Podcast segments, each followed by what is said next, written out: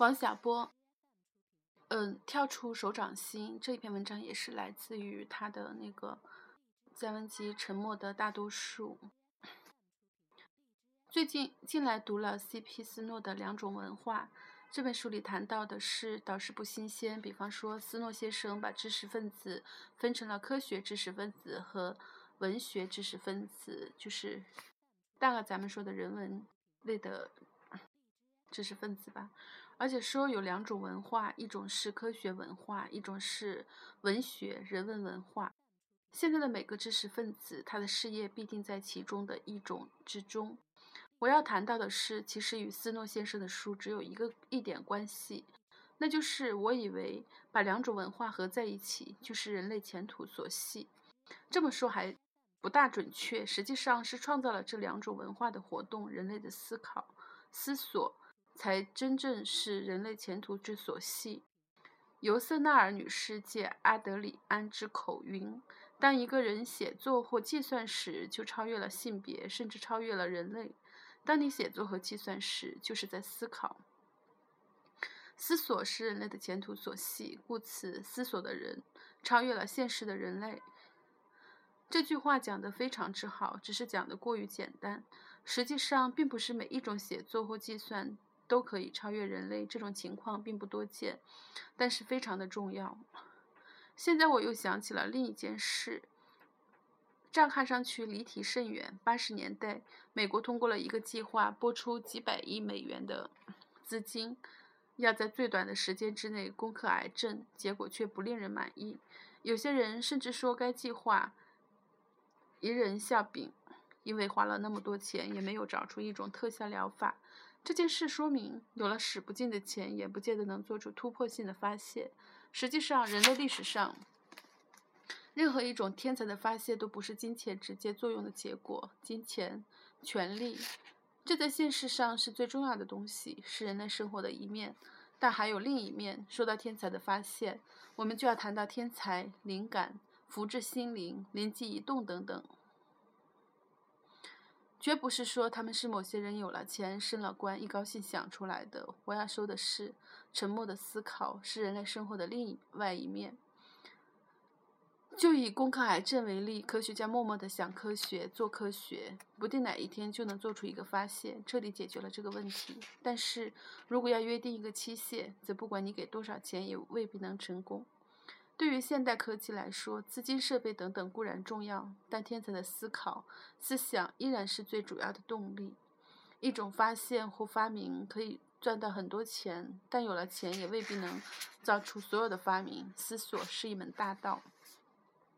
通向现实上没有的东西，通过现在人类想不到的地方。以科学为例，这个道理就是明明白白的。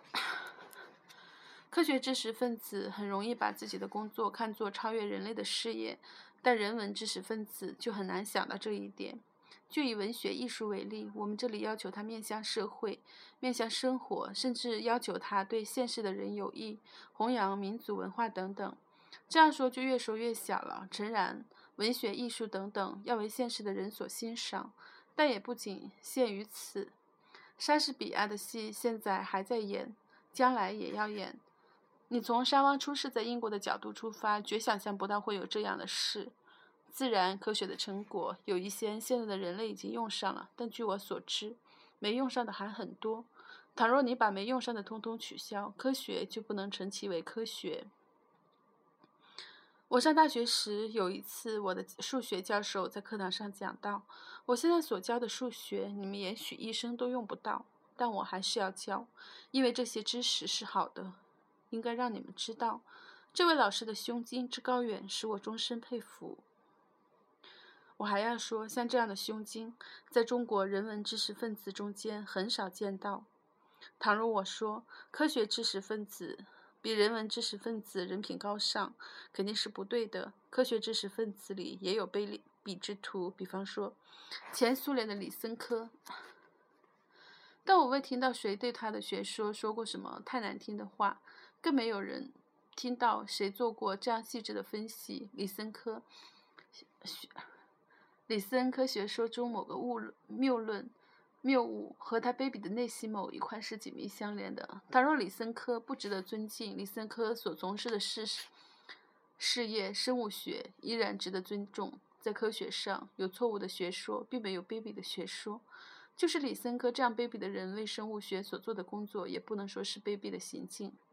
这样的道德标准显然不能适用于现代现在中国的艺术论坛。不信你去看看别人是怎么评价贾平凹先生的《废都》的。很显然，现在的中国文学不是一种超越现实、超越人类的事业。我们评价它的标准和三姑六婆评价身边发生的琐事的标准没有什么不同。和三姑六婆评价身边发生的琐事的标准没有什么不同。贾先生写一部《废都》，就如某位大婶、大嫂穿了旗袍出门，我们不但要说衣服不好看，还要想想她的动机是什么，是不是想要勾引谁？另外哪位先生或女士写了什么好书，称赞他的话必是功在世道人心，就如称赞哪位女士相夫教子、孝敬公婆是一样的。当然，假如我说现代中国对文艺只有这样一种标准，那就是恶毒的诽谤。杜拉斯的情人问世不久，一下就出了四种译本，包括台湾的译本。电影《辛德勒的名单》国内尚未见到，好评却不绝于耳。我们说这些将是传世之作，那就不是用现实的标准、道德的标准来评价的。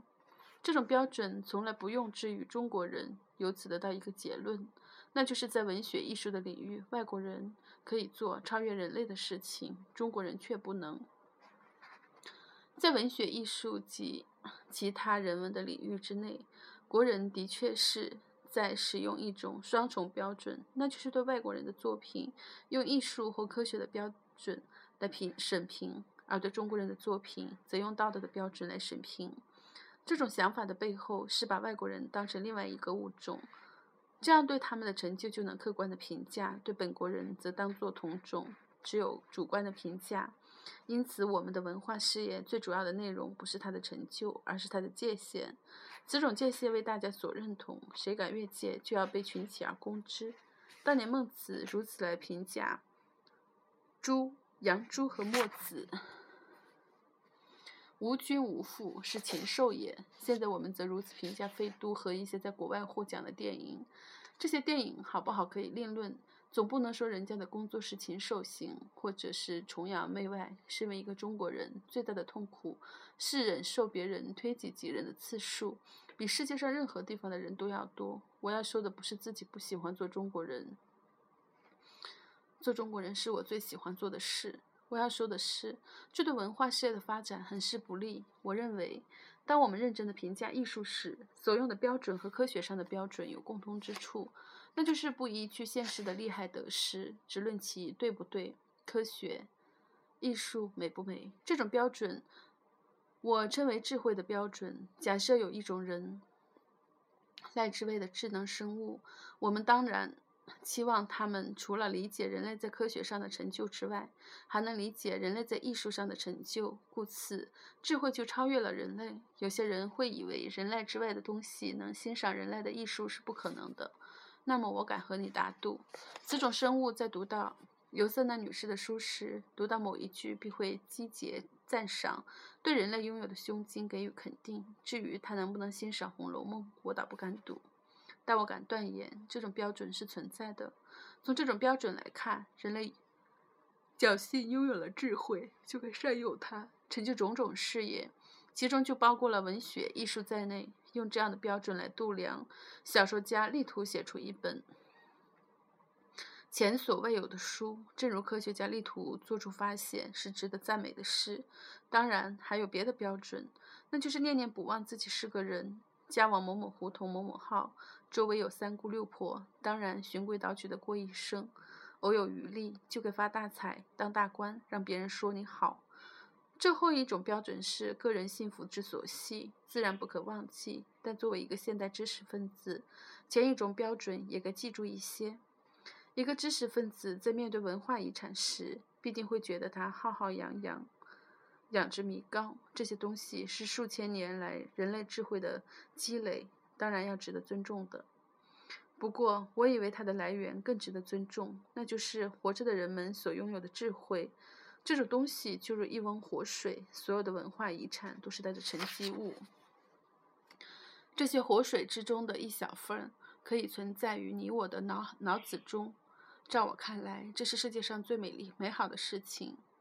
保存在文化遗产里的智慧让人尊敬，而活人头脑里的智慧更让人抱有无限的期望。我喜欢看到人们取得各种成就，尤其喜欢看到现在中国人取得任何一种成就。智慧永远指向虚无之境，从虚无中生出知识和美，而不是死死盯住现实、现世。现在的人，我认为。把智慧的范围限定在某个小圈子里，换言之，限定在一时、一地、一些人、一种文化传统这样一种界限之内是不对的。因为，假如智慧是为了产生、生产或发现现在没有的东西，那么前述的界限就不应该存在。不幸的是，中国最重要的文化遗产正是这样一种界限，就像如来佛的掌手掌一样，谁也？谁也跳不出来，而现在的主流文化却诞生在西方。在中国做知识分子有一种传统的模式，可能是孔孟，也可能是陈朱传下来的，那就是自己先去做个循规蹈矩的人，做这个模样，做出了乐趣，再去管别人。我小的时候，从小学到中学，班上都有这样的好同学，背着手听讲，听讲。当上了小班长，再去管别人。现在也是这样，先是好好的求学，当了知名的理论家、批评家，再去匡世、匡正世道人心。当然，这是做人的诀窍。做个知识分子，似乎稍显不够，除了把世道人和人心匡得正正的，还该干点别的。有这样的模式，自然会产生一种学堂式的气氛。先是求学受教，攒到一定程度就来教别人、管别人。如此一种学堂开班数选数千年来，总是同一些知识在其一些知识在其中循环，并未产生一种面向未来、超越人类的文化。谁要骂我是民族虚无主义，就骂好了。反正我从小就不是好同学，只产生了一个极。沉重的传统，无数的聪明才智被白白的消磨掉。倘若说到世道人心，我承认没有比中国文化更好的传统，所以我们这里就永远只有世道人心，有不了别的。总之，说到知识分子的职责，我认为还有一个传传统可循，那就是面向未来，取得成就。古往今来的一切大智者，无不是这样做的。这两种知识分子的形象可以这么分解：前一种仪式的修为是要做个如来佛，让别人永世跳不出他的手掌心；后一种是想在一生一世之中，只要能跳出别人的手掌心就满意了。我想说的是，希望大家都做后一种知识分子，因为不管是谁的手掌心都太小了。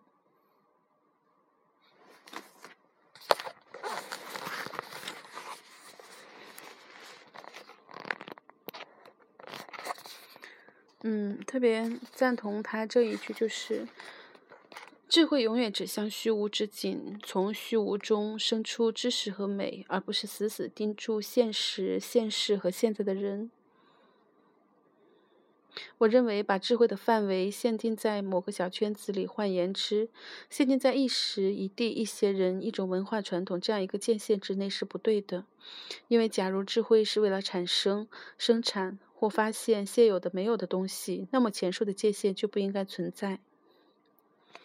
我觉得最近，嗯，就是自己可能接触的东西也是多方面的，比如说电影啊，然后历史啊、政治啊、经济啊、法律啊，然后还有就是那种自然科学方面的，就包括上荒野工学的课，他们里面这些课里面有关于环保的，然后有的时候讲植物、讲动物、讲地质。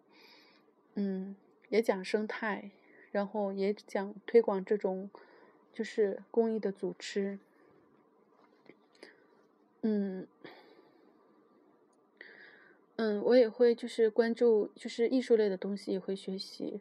总之，你你就是觉得你没去一个群体的时候，就发现这这个群体的人，他们都是有闭塞、有对立的，就是每个人都在争取自己有更大的话语权，而看不到。看不到别人，嗯，这种感觉就是说最强烈的时候是听那个北大的那个陈月平，应该是叫陈月平教授吧。我当时还买了他那个大学武术整套的书，而且是全价在那个书店买的。整品员陈月平，我觉得他那种痛心疾首的，就是说呐喊，就是人文学为什么重要？嗯，对我我自己，我还会学管理学，然后。我自己本身做的工作其实是与商业有关的，然后还会做客户的服务啊，包括地税务啊，嗯，然后包括这种管理方面的东西，包括数据统计都会都会涉及得到。我就会觉得，如果就是说每个人都学会把自己的这个界限打破一点点，能融化贯通的去理解这些东西以及内在的逻辑的话，这世界上很多事情可能都要。更简单、更顺畅，然后更有意义。嗯，好像我自己想做的事情，也是期望自己能通过这些学习，然后找到一种方法，把自己想表达的这些东西表达出来。总之就是说，你一个人不能超越你当时的你自己的遭遇、你的生活的话，你就很难，你就永远只是个，只是个，就是说井底之蛙。不管你在多大的一个平台，多大的一个一个就是一个平台里，只不过可能那个井有深，嗯，有浅，然后有大有小。总之，你应该上到一个更高的层次去，去去发现问题。对我还会看社会学的、人类学的、心理学的，嗯，这些都会看，而且就是说，也会去接触各种各样的人，嗯，因为我觉得现在微微信太方便了，包括我去买一个毛绒玩具，会去买衣服，然后。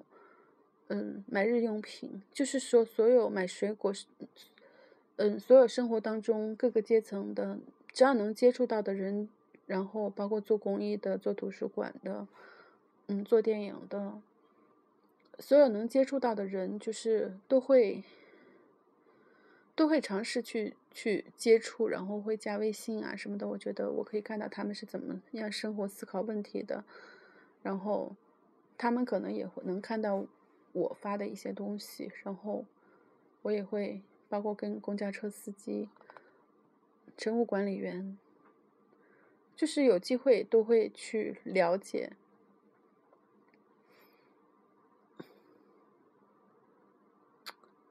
总之，自己好像希望做一些事情，而且这些事情一定是有意义的，继续努力。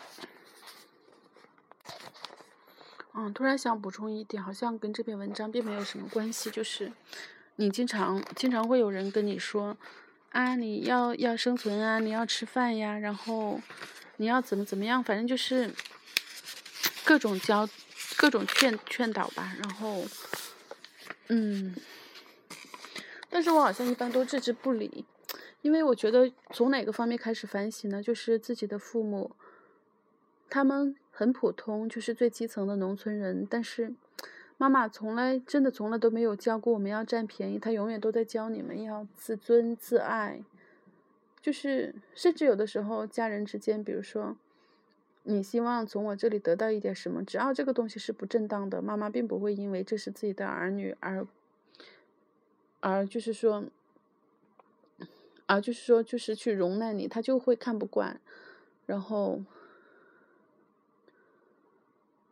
所以说，在很多事情的取舍的时候，我好像没有别人那种痛苦，就是说要怎么样？我觉得，我觉得就是像诚实啊，然后正直啊，这些可能是你作为一个人最基本的、最基本的一种品质。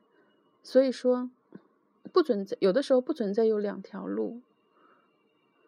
当然，可能是因为没有碰到那种极端的。极端的事情还没有到那个绝路上，其实也并不是没有，就是自己的家庭曾经经历过，我觉得爸爸妈妈那时候真的是很痛苦，但是他们扛过来了。但是你能，那时候好像在读初中嘛，然后当时就特别想告诉那些落井下石的人，就是说你们落井的下石，落井下石不但会毁掉一家人，而且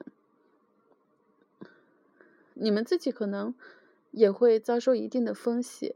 所以就是在之后的人生当中，我觉得真的对别人的痛苦是，就是这种。反正就是说，选中送他的事不一定，不是那个，就是锦上添花的事不一定会去做，但是落井下石，雪中送炭，落井下石的事情是一定不会做的。然后，雪中送炭，有的时候对于别人来说是雪中送炭，可是你可能真的是举手之劳。这种时候，反正就自己都会。都会伸手去去帮忙，啊，好像今天跟甘姨聊了很久，然后在聊到什么问题的时候，对，在聊到魏则西的事件的时候，阿姨说：“嗯，你最先就应该就是追究那个中央电视台的责任。”然后后来我我觉得，我就说最先不应该是追究魏则西的。不是中央电视台的责任，而是就是说，每个人你应该要，就是说要去自我建设，就是你自己要学会某种判断力，然后你自己要做一个正确的取舍，然后就跟他讲到网上就是不同人的观点，包括有人他会写的很极端，就是说即使没有百度，即使没有莆田系的医院，就是说这个家庭他为了孩子，他肯定也会去找旁门偏道，去找那种所谓的神医。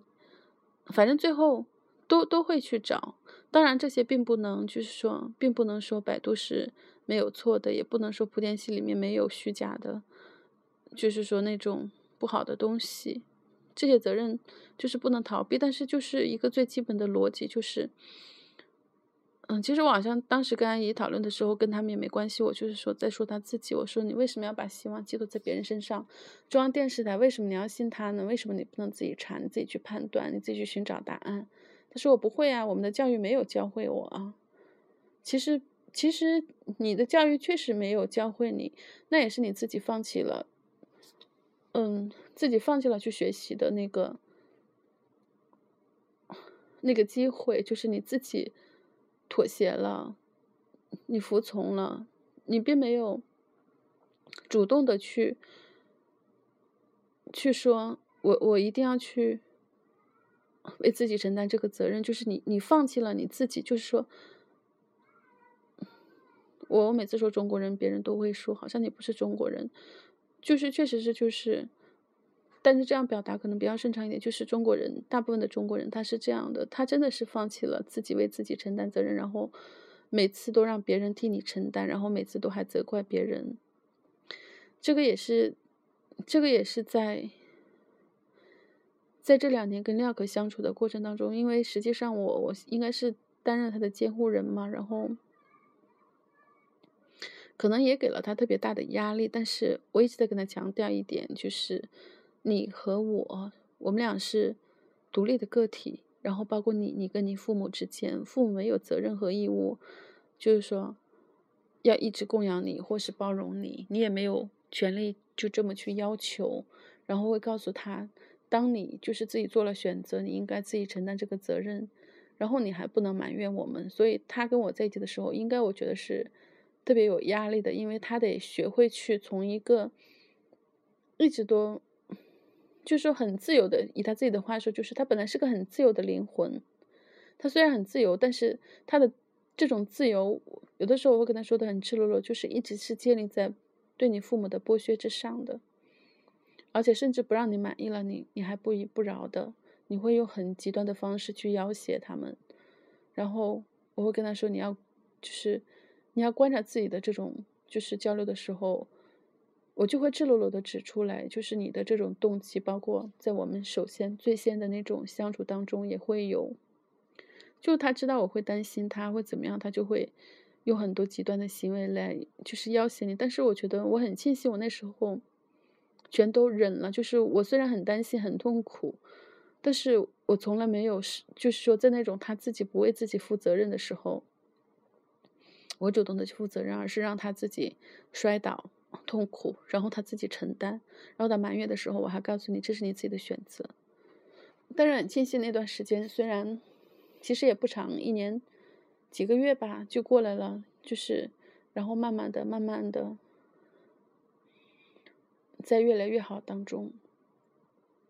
然后还有一个就是，还有一个对他的，除了这种让他自己为自己承担责任，然后，嗯，我们是独立的个体。然后还有一个比较好的训练，我觉得比较好的就是说。嗯，比如说他自己没有经济来源，他主要还是依靠父母和我的。我现在暂时，其实我也不算资助他，我就是监护，但是实际上钱还是由他父母出。但是当然我也会给他提供一些帮助。嗯，但基本上都不会是直接的金钱。然后我会跟他，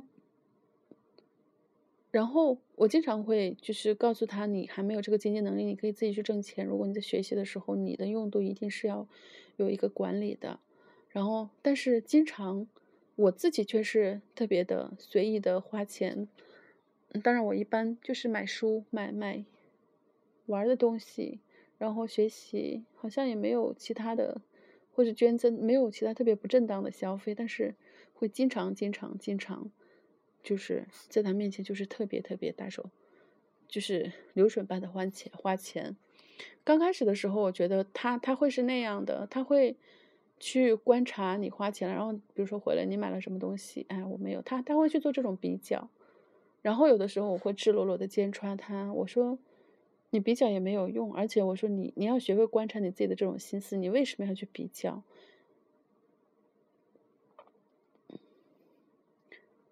而且就是得跟他讲明白，就是说。第一，你没有必要去比较，当然不会这么直接的说，就是说这个比较，就是说你你为什么要去比较？你当时的心态是什么样的？你是不是心里还不服气、不舒服？但是我告诉他，我花钱是我自己挣的，是我的权利。但是你没有挣钱，你还在依赖父母，所以你你要克制。然后，嗯，他当时产生的不公不平衡就是那种。嗯，反正就是慢慢的就是对他来说是一种练习吧，就是他需要接受这些。就像我自己，我觉得，因为从小父母的教育就是给予我们的那种树立的那种价值观，就是说，嗯，别人的东西就是别人的，你的就得靠自己努力去获得、争取。所以说，别人的东西多与少和我的东西多与少，我我从来就是说。当然不能说自己没有过羡慕啊，比较应该比较，我觉得应该没有过羡慕，肯定有过。然后，但是从来不会因为这个产生仇恨呐、仇视啊、不平啊，就是可能从小会认为嫉妒是一种特别不美好的情感，然后就是会极力的避免，所以以前觉得自己挺虚伪的。然后，总之，总之。嗯，这是对他的第二个训练，就是说，让他看到，就是说，比自己更幸福的人，拥有更多的人，就是他得正确的去接受和理解。当然，就像我自己，我会看到那种有不义之财，就是那种不正当手段获得人钱的人，我经常，哦，经常好像是觉得他们好可怜，好没有尊严呀。这可能跟妈妈的那种，妈妈的那种价值观特别像。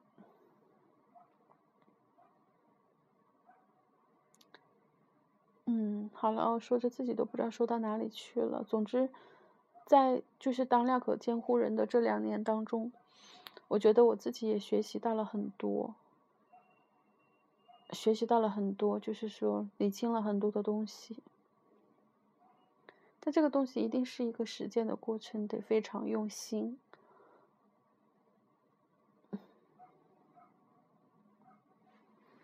好吧，真的就到这里啊！希望有人能听到最后，谢谢。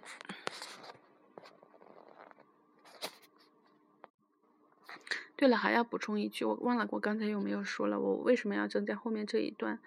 最主要的就是说，嗯，你不要说中国的国情是这样，大环境是这样，其实就是因为我们每个人的这一点一滴的，就是你自己一点小的妥协，你自己一点小的不坚持、放弃，然后慢慢才营造了这样一个社会。就是如果这是一片大的土壤的话。那么你可能就是土壤的一部分，所以你要想这个社会变好的话，作为你自己，你有你自己首先应该有所坚持和改变，而不要总是总是把希望放在别人身上，因为只有你改变了，也许会影响周围的人改变，或者是每个人都改变一点点，这个社会才可能会变好。不能寄希望于任何人，当然这样有点绝对啊，但是每一个人微小的改变。一定最后会汇聚成最大的力量。反正我觉得很多时候就是选择的问题。